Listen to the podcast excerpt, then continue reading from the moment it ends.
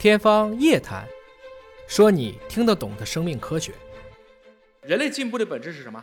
下一代不怎么听上一代的话，我们才有一代又一代的新产业出来，一代又一代的科学出来。科学并不只是对抗愚昧，科学也颠覆科学，因为科学天然的属性是被证伪。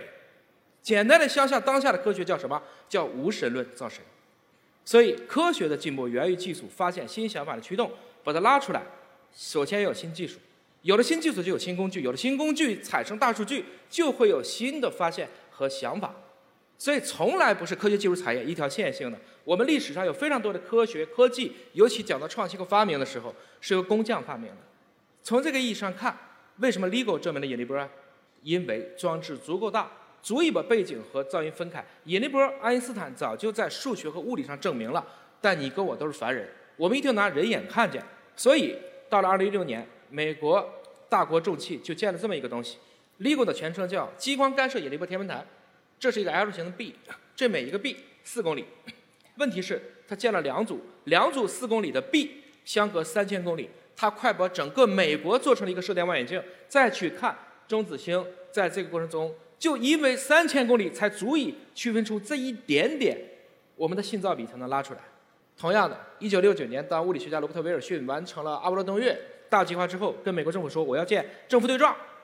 当时说我们正跟苏联冷战呢，你告诉我建这个玩意儿到底有什么用？有没有助于保护国家呢？威尔逊的回答特别巧妙，我认为这是历史上回答的最巧的问题之一，没有任何直接帮助，除了他证明这个国家更值得保护。所以杨振宁和李政道争了一辈子，一个大问题就是到底要不要建政府对撞。八十年代的时候，我认为杨振宁是对的。按照一个大的问题导向，我们先解决技术问题，先解决产业问题。今天李政道是对的，不在科学上去努力，就必然在后面会被卡脖子，会被卡脑子。我们思考一下，一个政府对象一千亿，听起来很多，但是我们现在修一个地铁，建一批房地产，打一个隧道是多少钱？所以，如果思想不腾飞起来，谁能保证甲午中日海战的事情不会再来一遍？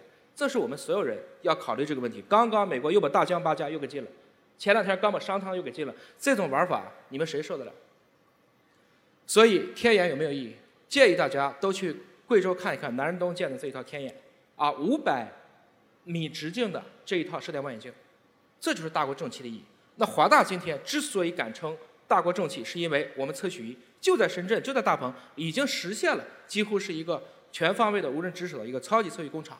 这是我们的底气，我们也想在这个领域，不是说要称霸，而是能不能让好人也有话语权呢？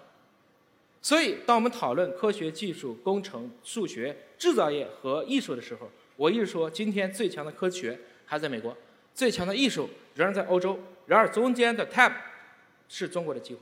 我们今天讨论文化自信，其实是要让我们在艺术上向前突破，再往下走。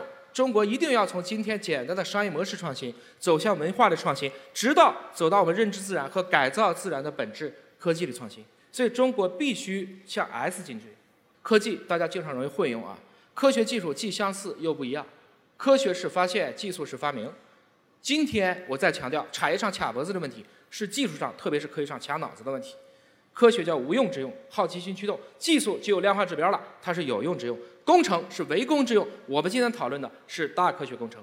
抗疫，中国抗疫为什么赢？它是大科学工程，它是由我们人民至上、生命至上这个大目标所驱动的。它不仅仅是技术，它是技术加上中国强大的社会组织。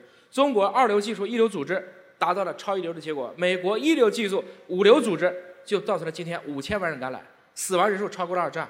如果不考虑这些问题，你可能会错误地认为中国是技术强，不是的，中国真的是把社会组织加技术的国际优势叠加到了极致。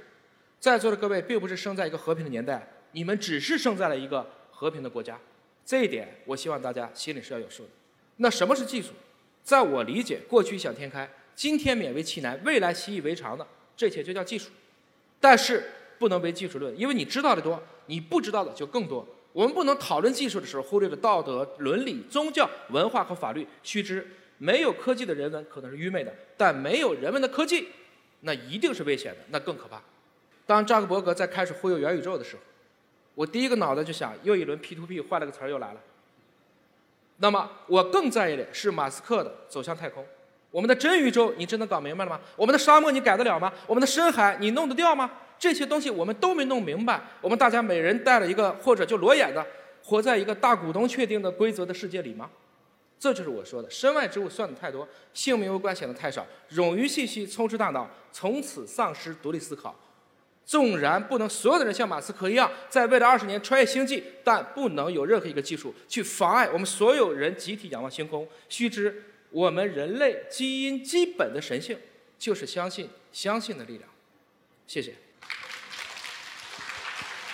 谢谢尹总激情澎湃的演讲哈。这次疫情其实催生了很多生物科技，包括我们知道现在全球的这个 mRNA 技术，它原先最初是针对这个癌症的。结果呢？疫情之后呢，BioNTech 啊，这个 Moderna，他们把这个技术迅速用于这个新冠疫苗，那也创造出了一个人类历史上这个疫苗的奇迹啊！一年之内，包括当然包括中国的这个疫苗，都是一年内就出来了。那您觉得在这个时候，我们在这个生物科技，就像您刚才谈到的，迅速的发展，那么特别在基因技术方面，您觉得这次疫情之后呢，我们在这个基因技术方面呢，会有哪些突破和哪些未来的一些新的走向？一个最重要的问题是在于，我们现在是可以去，我把它称之为是新冠疫情带来了一次人类对生命科学、对生物技术产业的文艺复兴。大家可能都觉得技术，我们一般在讨论这个问题的时候都会回答先进性。我更喜欢给大家分享的一个词是 accessible，是可及性。那背后就有一个 affordable，可支付性。所以这几个问题，如果你不考虑，你会发现，不管 Moderna，不管 BioNTech，不管中国的疫苗做了多多多好。疫情的结束不是以做的最好的国家，而是以做的最差的国家。比如说奥密克戎，它一定是在控制的不好的国家里，重新又被演化出来一个新东西。所以，其实，在今天，人类一方面在追求技术的极限，但另一方面应该讨论技术的平等使用，应该讨论公共卫生产品的均匀分发。这也是人类命运共同体或我们谈论健康在共同富裕上意义的一个根本定义。这我是希望中国应该有更多的有这样的以家国情怀为己任的。能够向全球去履行大国责任的，通过这样的朋友圈的方式去做，我觉得中国才真的有可能被世界更多的国家所认可和尊重。谢谢。